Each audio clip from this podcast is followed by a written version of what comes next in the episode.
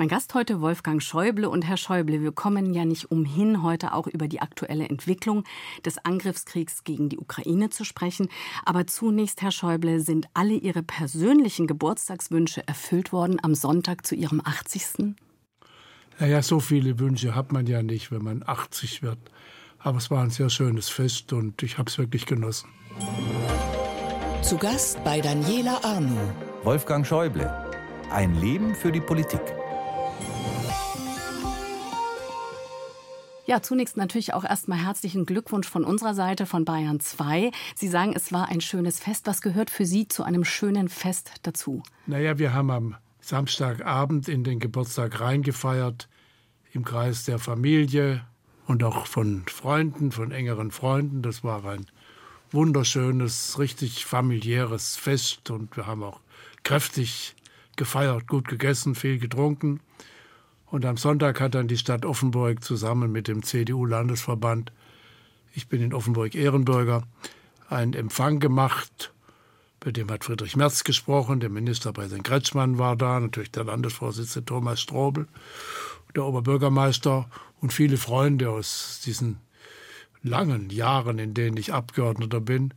Und es war auch, ja, richtig, eben wie es schön ist, wenn man unter Freunden zu Hause ist. Das heißt, sie wurden sowohl politisch als auch familiär gefeiert. Das heißt, beide Bereiche gleich abgedeckt. Wie ist es denn, wenn man so nach 80 Jahren auf sein Leben zurückblickt? Also wir tun es ja heute auch mit Ihnen, aber Sie haben es ja sicher auch schon alleine für sich getan. Naja, natürlich. Und wenn man älter wird, denkt man ja auch stärker an die Anfänge zurück. Das ist das Langzeitgedächtnis wird ja eher intensiver, wird jedenfalls gesagt. Manchmal denke ich es auch. Ich erzähle immer gern dann von alte Geschichten, von denen meine Frau sagt, die hast du aber schon oft erzählt. So aus den 70ern. aber ich finde immer noch einen, der sie noch nicht gehört. ja, ich zum Beispiel vielleicht heute. Ja, ja, klar. Also das heißt, Sie erinnern sich auch gerne an Ihr Leben zurück? Ja, klar. Ich meine, man muss ja, wenn man ein, ein solches Leben führen darf, mit allen Höhen und Tiefen, mit Erfolgen und mit Enttäuschungen und mit Rückschlägen, muss man ja dankbar sein. Man muss ja auch dankbar sein, dass man 80 Jahre lang leben darf. Das heißt, Sie haben auch eine gewisse Demut, sicher auch. Wir werden darauf zu sprechen kommen, wegen des Unfalls, wie Sie es nennen, wegen dieses Attentats. Also die Demut wohnt auch in Ihnen? Ja klar, ich meine, es wird Ihnen ja, Sie machen ja nichts alleine aus eigenem Recht. Sie kommen nicht alleine auf die Welt und vieles von dem, was in den 80 Jahren sich entwickelt hat, können Sie natürlich immer sagen, das war mein eigenes Verdienst. Das war es natürlich nur in kleinen Teilen und manchmal sind es auch kleine Zufälligkeiten. Ich habe am Sonntag einen alten Freund getroffen, der vor oh, bald 60 Jahren mein Gegenkandidat war, als es um den Vorsitz in der Jungen Union Südbaden ging. Mhm. Ich habe knapp gewonnen und habe zu ihm gesagt, siehst du, wenn du damals gewonnen hättest, dann würden wir heute nicht dieses Fest feiern. Mhm. Oder anders. Sicher Oder auf jeden dieses, Fall ja. anders. Genau. Was Sie nicht geschenkt bekommen haben zu Ihrem Geburtstag ist Frieden, Frieden in Europa. Es treibt Sie sicher auch sehr um, was da passiert. Wie ist Ihre Sichtweise auf die aktuelle Situation? Sie sind momentan Bundestagsabgeordneter seit 50 Jahren, aber haben kein Ministerium mehr unter sich. Wie sehen Sie es als Abgeordneter? Ja, es ist auf eine Art die bedrückendste Situation an die ich mich erinnern kann. Ich meine, natürlich, ich habe noch eine Erinnerung an die Kuba-Krise und an den Koreakrieg und aber die Kuba-Krise war natürlich schon auch äh, wahnsinnig aufregend, weil man ja eine atomare Auseinandersetzung der beiden Weltmächte äh, ganz konkret befürchten musste. Aber was wir jetzt haben, übersteigt alle Vorstellungen und äh, man muss hoffen, aber man kann nicht sicher sein, dass das Maß an Vernunft, was damals letzten Endes Kennedy und auch Khrushchev aufgebracht haben, jetzt bei Putin auch noch vorhanden ist. Glauben Sie noch an seine Vernunft? Wir können es ja nur hoffen. Mhm. Und äh, es hilft uns ja nichts, wenn wir akzeptieren würden, dass wir sagen, dann, wir müssen verhindern, dass der Mann durchdreht, dann würden wir uns ja noch stärker erpressbar machen. Und deswegen es eine, sind es schwierige Entscheidungen, schwierige Abwägungen. Ich beneide die, die die Entscheidung jetzt treffen müssen. Und am Ende muss sie in Deutschland der Bundeskanzler treffen. Da ist er am Ende auch, ganz am Ende sind sie als Regierungschef ziemlich allein. Ich beneide auch nicht den amerikanischen Präsidenten. Und das ist schwierig. Aber andererseits ist die Lehre aus meinem politischen Leben eben die, wir müssen klar machen, dass wir am Ende, dass wir nicht eskalieren wollen, dass wir niemand bedrohen, dass wir bereit sind zum Ausgleich, zu Verhandlungen, aber dass wir uns nicht erpressen lassen, denn wenn man sich erpressen lässt, ermuntert man den Erpresser immer weiterzumachen. Wer bei uns war blind, als es um Putin die letzten 20 Jahre ging? Ja, wir alle mehr oder weniger. Da finde ich, hat äh, die frühere Verteidigungsministerin Annegret Kramp-Karrenbauer das Beste gesagt. Sie hat nach dem Überfall der, der Russlands hat sie gesagt, ich bin so wütend auf uns. Wir haben alles gewusst und wir wollten es nicht sehen. Und wer da auf den anderen den ersten Stein werfen will, ich nicht. Mhm. Sie haben 50 Jahre Politik hinter sich oder 50 Jahre zumindest im Bundestag. Davor waren Sie ja auch schon in der Politik. Was würden Sie heute rückblickend anders machen? Gibt es irgendeine Entscheidung, wo Sie sagen, die hätte ich anders treffen sollen? Ja, da gibt es viele. Aber wissen Sie, man muss Entscheidungen immer aus der Zeit, in der sie getroffen wurden, verstehen. Und nicht besserwisserisch 30 Jahre danach. Ich habe zum 30. Jahrestag der Wiedervereinigung, das war ja vor zwei Jahren, am 3. Oktober, da habe ich unendlich viel gelesen, was man hätte vor 30 Jahren, also 1990, 89, 90, anders machen sollen. Da habe ich immer gedacht, Leute, ihr habt keine Ahnung, wie es damals war, als die Mauer fiel, haben die Menschen in der DDR gesagt, entweder es wird jetzt schnell so wie in der Bundesrepublik, ich vereinfache es, oder wir gehen. Und es sind jeden Tag Tausende, Zehntausende den Westen gegangen. Wir mussten ganz schnell versuchen zu erreichen, dass die DDR nicht an insbesondere jüngeren Menschen entleert wird. Die Verluste waren für die neuen Länder schwer genug, wie übrigens für osteuropäische Länder nach dem Beitritt zur Europäischen Union auch. Mir hat einmal ein bedeutender Europawissenschaftler, der Bulgare Krastev, hat mal gesagt, ihr meint immer, die, die Osteuropäer haben Angst vor der Migration. Mhm die haben Angst vor der Emigration, dass so viele junge Leute weggehen.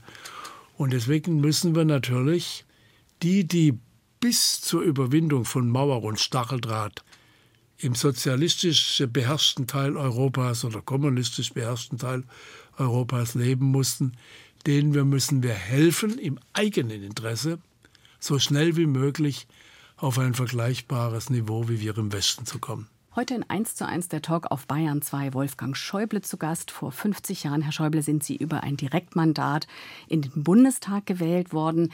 Sie haben gerade von Verantwortung gesprochen. Sie haben die sehr früh übernommen und Sie haben sie vor allem sehr lange übernommen, weil Sie jetzt zu Ihrem 80. immer noch in Amt und Würden sind. Erinnern Sie sich an den ersten Tag in Bonn damals, in der ersten Sitzung? Na ja, klar, wenn man das erste Mal an einer Sitzung des Bundestags teilnimmt, Daran erinnert man sich und es beginnt ja damit, dass äh, nach den einleitenden Worten des Alterspräsidenten, das erinnere ich mich nicht mehr so genau, der Bundestagspräsident, das war damals eine Bundestagspräsidentin, Annemarie Renger, gewählt wurde. Die wird, wird gewählt, indem gleichzeitig in einer geheimen Wahl die Namen aller Mitglieder aufgerufen werden in alphabetischer Reihenfolge. Und das ist dann die Konstituierung des Bundestags. Und daran erinnere ich mich natürlich genau in dem alten Plenarsaal damals in der ehemaligen Turnhalle in Bonn. Sie wirken sehr gelassen, meistens oder häufig. Waren Sie an dem Tag aber auch aufgeregt? Ja, nein, nicht so sehr. Man, ja, gut, man, man fühlt schon eine gewisse, es ist schon eine Ehre, da dabei zu sein. Und man ist dann plötzlich im selben Raum mit den Großen, die man aus dem Fernsehen, aus der Politik kennt, dem Bundeskanzler Willy Brandt. Äh, unser Kanzlerkandidat war Rainer Barzel gewesen. Franz Josef Strauß war noch, äh, wenn ich mich recht erinnere, äh, Mitglied im Bundestag, um auch unsere bayerische Schwesterpartei nicht. Wo Sie heute im bayerischen Radio sind, ne? Nicht zu vergessen, nicht? Und äh, viele Fritz Zimmermann und Theo Weigel äh, ist, glaube ich, mit mir zur selben Zeit mhm. in den Bundestag gewählt worden. Und so viele andere, ja. Mit welchem Inhalt haben Sie sich zum ersten Mal ans Rednerpult gestellt? Wissen Sie es noch? Das sind glaub, jetzt die meine- Geschichten aus den 70ern, die Ihre Frau vielleicht schon kennt. Nee, nee, meine, meine erste Rede im Bundestag war zur, zur Bildungspolitik. Ich war, war Mitglied im, im Ausschuss für Bildung und Wissenschaft. Ich wollte eigentlich in den Finanzausschuss, weil ich ja Steuerbeamter bin von Beruf, das ist der Steuerverwaltung des Landes Baden-Württemberg, davon auch von Steuerrecht was verstehe. Aber da ich, bin ich nicht hineingekommen, weil zu viele baden-württembergische Abgeordnete Ansprüche auf einen Sitz im Finanzausschuss Das entspricht ein bisschen dem Klischee. ja, gut, das ist eben so. In Ja. der Opposition äh, sind die Plätze in den Ausschüssen, in den. In Aber ich meine die Schwaben und das Finanzen. Naja, gut, das eine war ein Professor der Volkswirtschaft, das andere war der Freiburger Stadtkämmerer Hans Evers und der dritte war Hans-Jörg Häfele, der dann später bei Gerhard Stoltenberg parlamentarischer Staatssekretär war. Die waren länger im Bundestag und hatten ältere Ansprüche und dann gibt es natürlich schon so ein gewisses Anciennitätsprinzip. Ich hatte aber das Glück, dass ich zugleich in den Sportausschuss gekommen bin. Da durfte ich sogar gleich Sprecher der CDU-CSU-Fraktion werden. Und aus diesem Sprecheramt habe ich ziemlich viel gemacht und habe auch da auf diese Weise ein Stück weit in der Fraktion meine Bekanntheit verbessert. Was heißt ziemlich viel gemacht aus diesem Sprecheramt? Ich habe viele Gespräche mit, mit bedeutenden Sportlern gemacht, Empfänge auch die zusammengebracht. Ich habe mit den äh, Verantwortlichen im Sport über die wichtigen sportpolitischen Themen, Doping und die Frage, ob wir in welchem Maß wir Leistungssportler auch mit öffentlichen Mitteln, das war in den 70er Jahren noch ziemlich anders, wenn Sie vor kurzem vielleicht die schöne Erzählung von Ulrike Meifert, Ulrike Meifert war die damals junge Frau, die in München im Hochsprung so, uns so unglaublich viel Freude gemacht hat. Und die hat erzählt in einem Interview, jetzt vor kurzem, weil natürlich 50 Jahre sich die Olympischen Spiele in München gejährt haben, dass damals ihr Friseur in der Kleinstadt im Rheinland, in dem sie gelebt hat, ein Bild von ihr ins Schaufenster gestellt hat und dann hat sie eine Abmahnung bekommen. Sie dürfe dafür aber keinen materiellen Vorteil nehmen, denn sonst würde es gegen die Amateurregeln verstoßen. Das klingt heute schon einigermaßen, äh, na, man kann sich darüber amüsieren, nicht? Äh, wie das damals, aber über all diese Fragen. Ich weiß, wir haben dann später Rosi Mittermeier zum Beispiel zu einem, die kam zu einem äh, Empfang, den die Fraktion für Politiker und Sportler gegeben hat. Und sie hat natürlich nicht nur mit ihren sportlichen Leistungen, sondern mit ihrem ja auch heute noch tollen, ganz großartigen Charme alle bezaubert. Also ich merke schon, dass äh, Ihnen die Politik auch deswegen Spaß macht oder gemacht hat, weil man mit interessanten Persönlichkeiten Na zusammenkommt. klar, und ich war beim, schauen Sie, ich war beim Endspiel 74 in München im Olympiastadion dabei und da ich sportpolitischer Sprecher war, saß ich ganz nahe. Sie können auf den Bildern, in denen der Weltmeisterpokal, der Coupe Jules Rimet, vom Bundespräsidenten an Franz Beckenbauer übergeben wird, können Sie, wenn Sie genau hinschauen, meine Frau und mich sehen. So nah waren wir damals dabei. Und ich saß neben Fritz Walter. Und Fritz Walter, das werden Sie nicht mehr wissen, der war das Idol aller Fußballspielenden Jungen in meiner Generation. Er war der Mannschaftsführer der Weltmeistermannschaft von 1954 in Bern. Und es gibt ja in der deutschen Nachkriegsgeschichte wenig Ereignisse in den frühen 50er Jahren von einer solchen Bedeutung wie damals der Gewinn der Weltmeisterschaft in Bern. Aber auch die haben damals eben einen Radioapparat und solche Dinge bekommen. Das waren alles Amateure. Also das heißt, man merkt richtig, wie Sie sich heute noch freuen über diese Begegnungen und äh, diese Gelegenheiten auch, die Sie hatten. Sie haben gerade schon Ihre Frau ins Spiel gebracht, dass die mit Ihnen bei diesem Fußballspiel war. Was hat die denn dazu gesagt, dass Sie in die Politik gegangen sind? Ja, die war nicht glücklich. Die hatte schon geahnt, dass die Gefahr besteht, weil ich politisch ja engagiert war. Ich hatte ja allerdings mal gesagt, nee, ich will nicht Abgeordneter werden. Das war ein bisschen zufällig, dass ich Abgeordneter geworden bin, weil wir hatten 72 eine vorgezogene Bundestagswahl.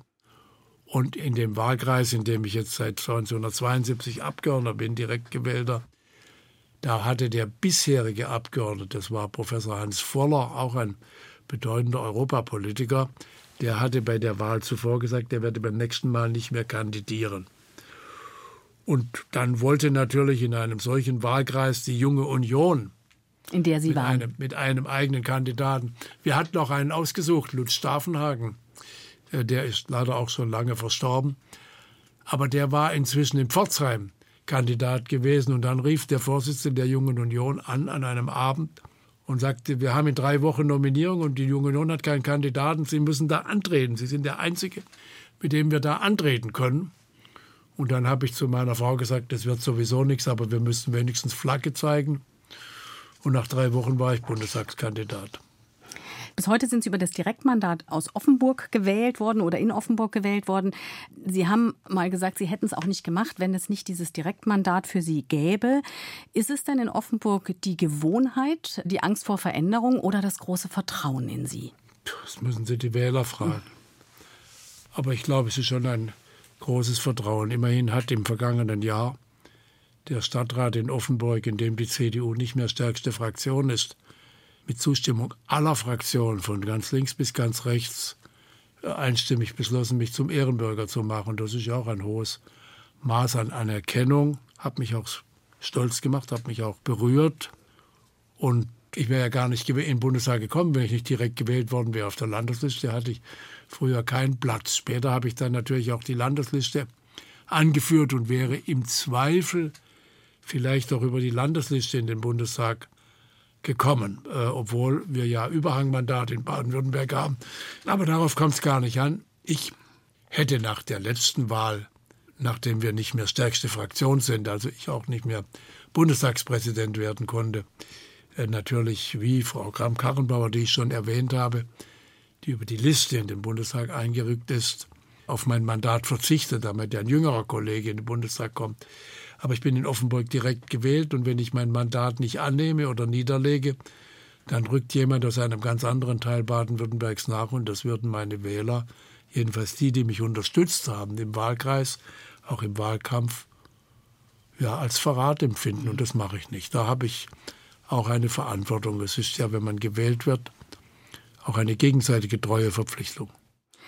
Sagt Wolfgang Schäuble heute in 1 zu 1 der Talk auf Bayern 2. Und Herr Schäuble, wir haben jetzt einen Musiktitel, der ist uns mitgegeben worden. Da heißt es, wir können Feier auch Hochdeutsch und es geht ums Schwäbische. Aber das muss man mal aufklären. Bei Ihnen, das ist ja nicht Schwäbisch, ne? Nein, das ist meine Sprache, ist so ein bisschen eine Mischung aus Badisch und Schwäbisch. Das liegt daran, meine Eltern waren Schwaben. Meine Mutter hat auch relativ ausgeprägt Schwäbisch geredet. Sie stammte aus Oven, aber jeder nennt es Auen. Das liegt unmittelbar unterhalb der Teck. Äh, das was ja die, ja, ich finde, die wichtigste Burg mhm. in Schwaben. Das ist übrigens eine der Stammburgen der, Familie, der Familie Windsor, weswegen meine Mutter immer gehofft hat, dass die Queen vielleicht doch einmal auf die Teck kommt. Das hat sie nicht mehr geschafft, so, obwohl sie ja ein langes Leben hatte. Und meine Eltern sind aber vor meiner Geburt nach Baden gezogen, sodass ich Badener bin aber an der Grenze zu Württemberg. Im Übrigen, Hornberg war, im Übrigen, das ist meine Heimatstadt, bis Napoleon Teil des Herzogtums Württemberg und kam erst durch Napoleon zu Baden. Also wir sind so ein bisschen äh, eine Mischung, aber das ist ja nicht schlecht. Insofern bin ich ein richtiger Baden-Württemberger, was auch der Ministerpräsident am Sonntag anerkannt hat. Eins zu eins der Talk auf Bayern 2 heute mit Wolfgang Schäuble aus Baden, wie wir gerade vorhin gehört haben, beziehungsweise Sie sagen aus Baden-Württemberg, ein echter Baden-Württemberger. Und Sie haben uns auch schon erzählt, zu Hause wurde tatsächlich Dialekt gesprochen. Ja, meine Mutter hat schon Schwäbisch, also einen schwäbischen Akzent gehabt. Wenn wir in ihre Heimat gefahren sind, konnte man richtig merken, je näher man ihrer Heimat kam, umso stärker ist der schwäbische Akzent wieder in ihrer Sprache. Wir Söhne haben darüber gelacht. Das war irgendwie auch ganz schön herausgekommen. Meine Frau hat gelegentlich zu mir gesagt, ich solle doch weniger mein, mein äh, Dialekt oder mein äh, alemannisches Idiom äh, sprechen, sondern mehr Hochdeutsch. Und dann habe ich gesagt, ich finde, dass es eigentlich Teil meiner Persönlichkeit ist. Und warum soll ich mich verstellen? Theodor Heuss war ein toller Bundespräsident und er hat ausgeprägt Schwäbisch gesprochen. Die Menschen haben ihn trotzdem verstanden. Auch mir hat bisher niemand erklärt, dass er meine Sprache nicht versteht. Macht wahrscheinlich auch was bei den Leuten dort, ne? wenn die merken, ihr Direktmandat spricht einfach auch so wie Sie. Das ist, naja, gut, macht die sich Leute ein Unterschied. Dort, die Leute wissen, ich bin einer von ihnen, ich mhm. lebe da, wir leben ja. da wir sind normale Menschen. Wir leben nicht wie normale Menschen, sondern wir leben als normale Menschen.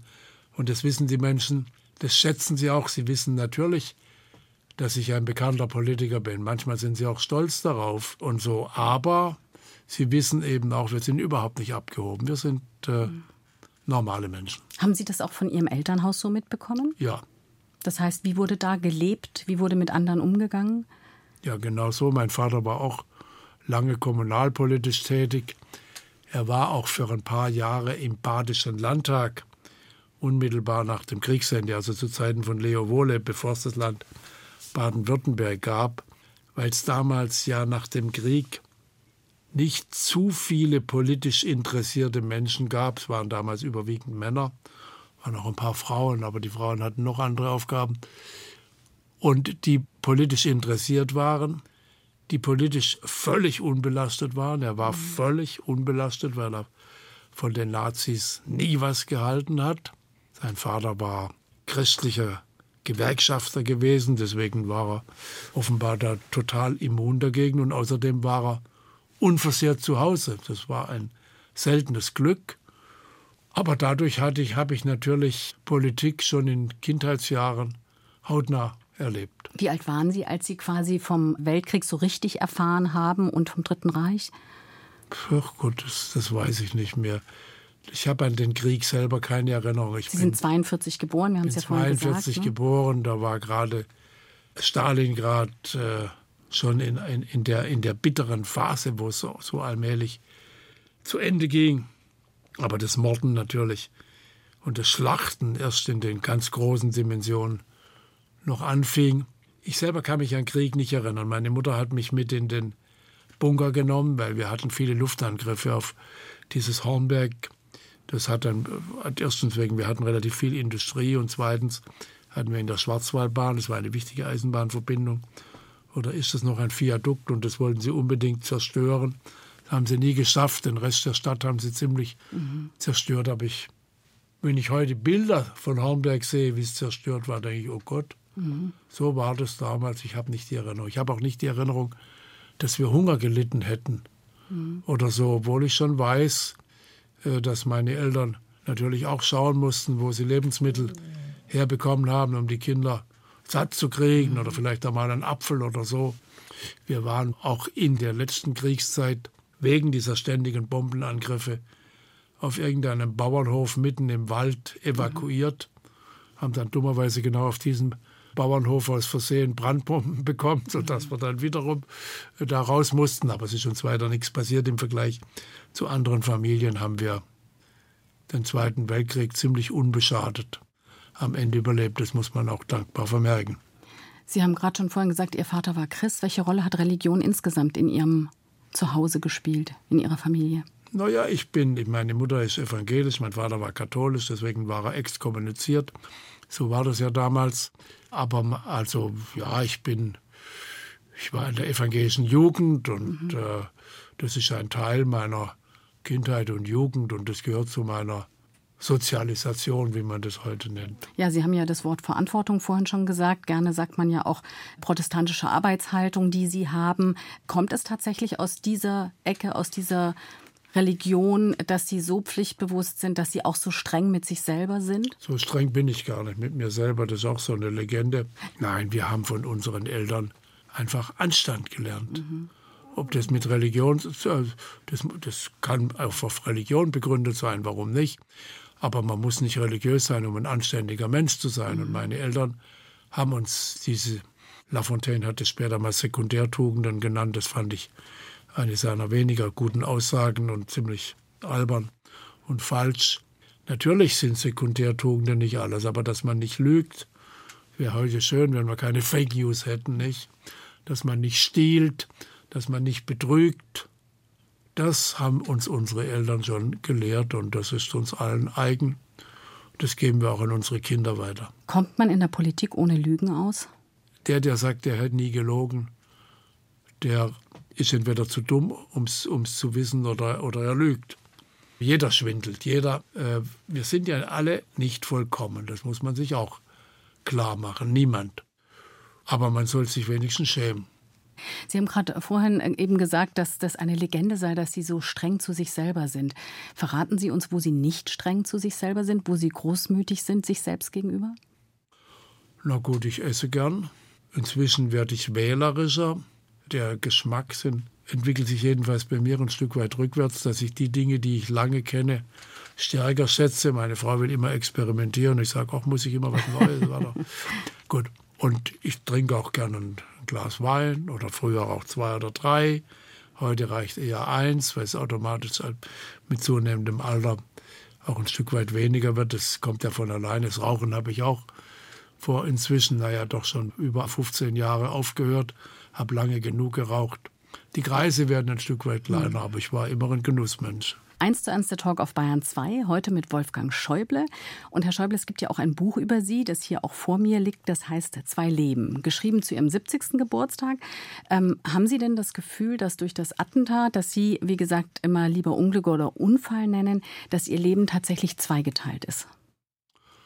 Nein, nicht, ja, doch auf eine Art schon.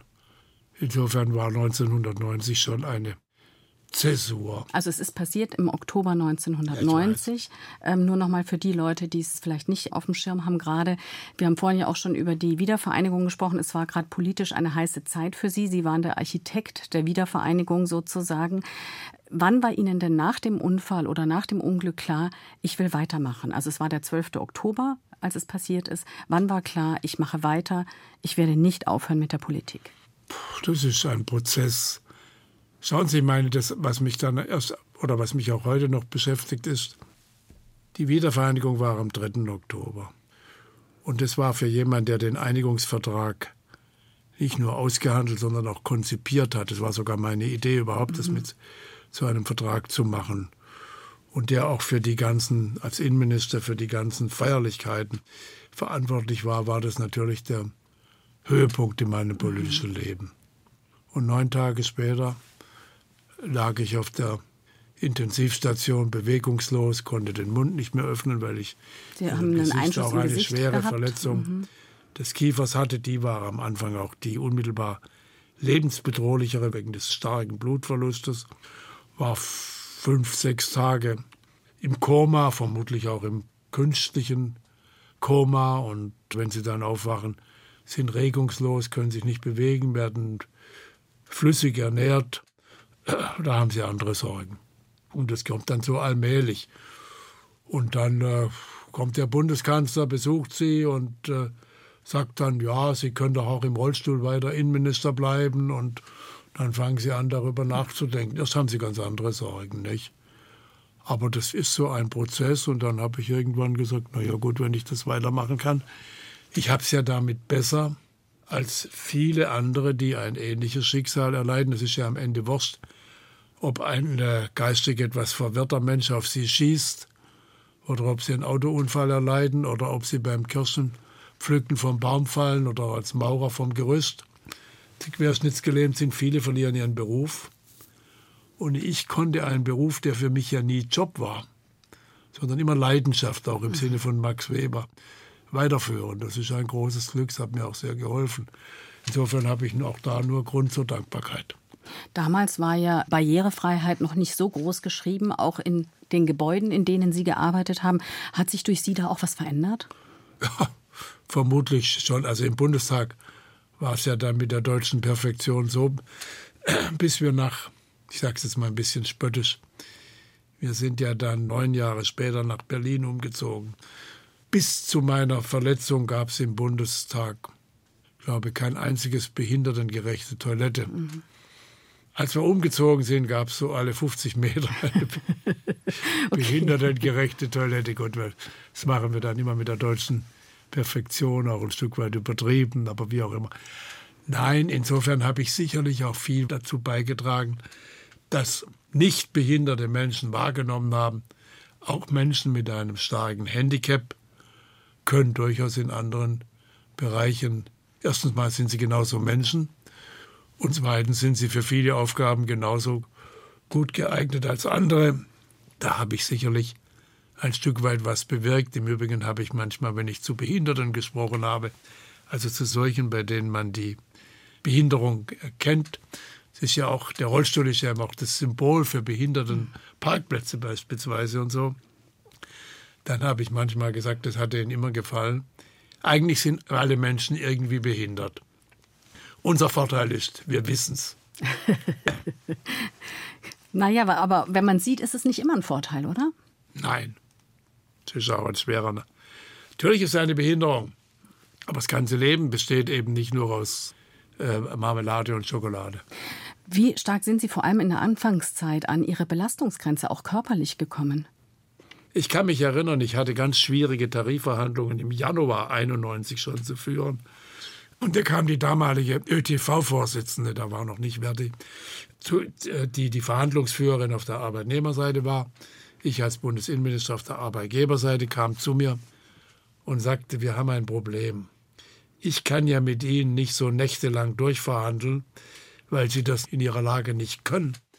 Aber ich darf auch nicht, darf auch nicht der Eindruck entstehen, dass die Beschäftigten im öffentlichen Dienst ein halbes Prozent weniger Lohnerhöhung kriegen, nur weil der Schäuble Querschnitt gelähmt ist. Das kann ja auch nicht sein. Wie gehen wir damit um? Das fand ich ganz toll von ihr, habe es ja nie vergessen, erwähnt es deswegen auch. Und so sind aber viele in, in Bonn gewesen. Also mich hat der Betrieb in Bonn im Wesentlichen, Ausnahmen gibt es immer, gut aufgenommen.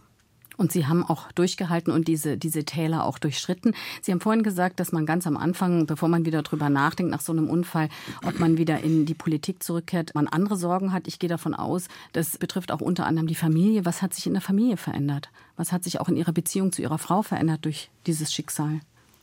Naja, meine Frau ist natürlich auf eine Art auch an den Rollstuhl angebunden.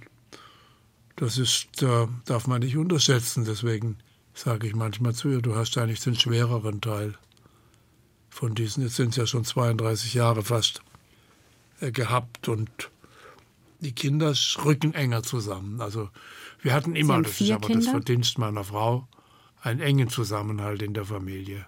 Aber der ist dadurch noch einmal sehr viel stärker geworden. Ich kann mich auch erinnern, es hat mich damals sehr bewegt, neben meiner Frau und meinen Kindern, natürlich meine Eltern, aber meine beiden Brüder waren in dieser Phase, das, das zu erleben, wie eng dann Brüder zusammenstehen, das war auch sehr schön. Deswegen hat mich, die sind nun beide vor etwa zehn Jahren gestorben.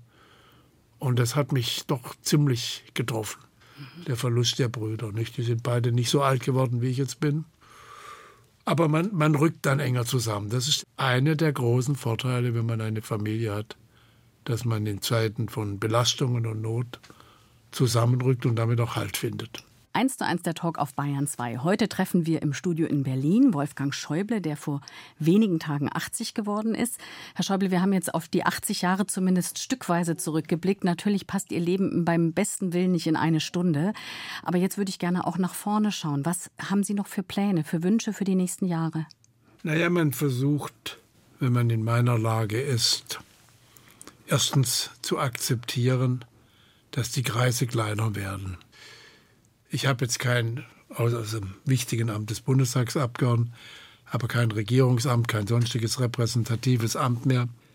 Also nehme ich mich zurück, auch mit öffentlichen Ratschlägen und Äußerungen. Ich habe meinen Kollegen in der Fraktion, auch in der baden-württembergischen Landesgruppe der CDU-Abgeordneten gesagt, wenn ihr meinen Rat wollt, fragt mich. Ich gebe den besten mir möglichen Rat, aber ich versuche möglichst ungefragt nicht so viele Ratschläge zu geben, weil ich diese Besserwisserei der Eltern, ich weiß natürlich, ich glaube, alles besser zu wissen, aber ich muss es nicht mehr sagen. Das habe ich mir schon ganz gut angewöhnt und es geht auch ganz gut. Und dann versucht man natürlich, man weiß, dass die Gesundheit nicht besser wird, aber man muss auch das akzeptieren und deswegen finde ich, es ist ganz wichtig, dass man akzeptiert und wenn man es akzeptiert, ist es auch eine wertvolle Erfahrung, die zum Leben dazugehört, dass die Kreise kleiner werden mhm. und sich allmählich schließen. Und diese kleineren Kreise, was bedeuten die beim Alltag noch für Sie? Was für Wünsche haben Sie da noch? Bedeutet es mehr Platz für Enkelkinder?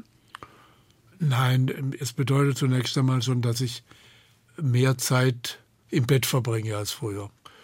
Und dass ich in meinen sportlichen Aktivitäten. Also ich bin immer Handball gefahren, das mache ich immer noch, aber ich bin nicht mehr so leistungsfähig, wie früher. Das ich, bedeutet, dass der Betreuungsaufwand auch durch äh, Physiotherapeuten und anderes eher mehr wird. Also bedeutet eben, der Kreis wird kleiner. Man, ich esse immer noch gern Sachen, die ich gern esse. Ich trinke auch gern Wein, aber weniger als früher.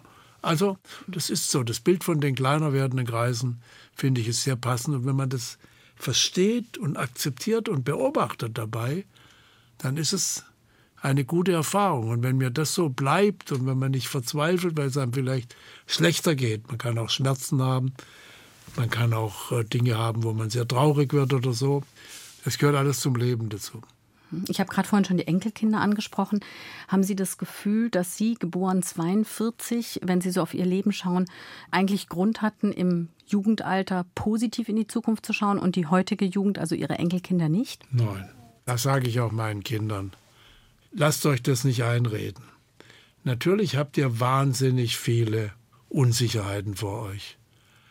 Aber ihr habt Möglichkeiten, von denen wir nicht im Leben zu träumen wagten. Wir sind auch Ski gefahren im Schwarzwald. Aber wir mussten, was wir abfahren wollten, mussten wir vorher zu Fuß hochgehen. Skilifte gab es ja nicht. Ich bin zum ersten Mal als Student in die Alpen zum Skifahren gekommen. Nicht? Ich bin selten im Ausland gewesen. In mein, ja, mal in Luzern, da hat eine, eine ältere Schwester von meinem Vater gelebt. Da durften wir zweimal in Ferien sein. Es war wunderschön. Es war Paradies für einen aus dem zerstörten Schwarzwald. Aber ansonsten war das für meine Kinder waren schon in allen Teilen der Welt. Äh, und das ist eine, ihr habt so viele Möglichkeiten und die Enkel auch schon viel gereist und alles. Äh, die fangen schon an zu sagen, auch Skifahren ist ja mich langweilig in einem, in einem Alter, in dem ich mich gerade gefreut habe, dass es Skilifte gibt. naja, und heutzutage auch aufgrund von Klimagründen äh, geht man ja wieder zu Fuß den Berg hoch mit den Tourenskien. Also ja gut, und in einigen Jahren wird man aus Klimagründen in den Alpen überhaupt nicht mehr Skifahren, mhm. weil es keinen Schnee mehr gibt. Das ist ja eine Katastrophe. Das ist eine der großen Katastrophen unserer Zeit. Und der Klimawandel, der Rückgang der Gletscher, geht ja viel schneller als auch diejenigen, die vor dem Klimawandel lange gewarnt haben. Nehmen Sie das Potsdam-Institut. Die hätten nicht gedacht, dass es so schnell geht. Es beschleunigt sich. Und diese Beschleunigung der Prozesse ist etwas, was mir schon große Sorgen macht. Dann denke ich wieder, das habe ich auch bei meinen Eltern erlebt. Die 80-Jährigen machen sich halt Sorgen. Die 20-Jährigen machen sich noch nicht so viel Sorgen. Die Würden Sie das um tatsächlich sagen, äh, Herr Schäuble, weil hm, Fridays for Future kommt aus der Jugendbewegung. Ähm, natürlich nicht alle, aber viele junge Leute machen uns ja gerade ja, die wir Vorwürfe. Wir haben ja auch protestiert als junge Leute. Mhm. Das ist ja was anderes, aber die sagen doch nicht, dass sie keine Zukunft haben. Ich meine, die gibt es auch denen kann ich nur sagen, das ist doch albern. Äh, ihr könnt was tun, ihr habt viele Möglichkeiten, ihr könnt euer Leben gestalten, ihr habt ein Maß an Offenheit, an Lebenschancen, wie andere kaum. Und deswegen, manchmal finde ich, wir haben vielleicht ein bisschen versäumt, in den zurückliegenden Jahrzehnten unsere Kinder und unsere Enkel nicht nur zu fördern, sondern auch zu fordern, zu sagen, strengt euch an, lernt ein Musikinstrument. Da muss man üben, treibt Sport, guckt nicht nur, wie die Bundesliga spielt, sondern treibt selber Sport, lest, die lesen ja nicht mehr, die lesen ja durch die, durch die sozialen Netzwerke, wird die Lesekultur ja immer auf kürzere Nachrichten. Wenn ich sage, habt zum Beispiel den wunderschönen Aufsatz von Michael äh, über Michael Gorbatschow von Theo Weigel in, im Feuertor der Süddeutschen Zeitung gelesen, weil wirklich ein, hat mich der Theo Weigel macht sowas schon wunderschön. Das will ich bei der Gelegenheit auch mal sagen. Vielleicht hört das, das würde mich freuen. Das war ein so anrührender Aufsatz über Michael Gorbatschow, aber wer hat den schon gelesen außer mir? Jetzt vielleicht lesen ihn noch zwei. Ein paar haben ihn wahrscheinlich schon gelesen. Es gäbe noch ganz viel zu sprechen, zu diskutieren mit Ihnen. Ich höre jetzt aus diesen letzten Sätzen auch noch mal so raus. Ihnen ist wichtig, wirklich der Appell, übernehmt Verantwortung und gebt die Hoffnung nicht auf. Habe ich das richtig gehört? Das haben Sie richtig gehört. Und vor kurzem habe ich ein Buch gelesen von einem Stuttgarter Kommunikationswissenschaftler. Das hat den Titel Demokratie ist eine Zumutung. Auch das ist wahr. Wir werden die Demokratie nur erhalten, wenn wir uns für sie engagieren. Was für ein Schlusswort. Ich sage ganz lieben Dank, Wolfgang Schäuble, heute fürs Kommen ins Studio. Ihnen alles, alles Gute. Vielen Dank, Frau.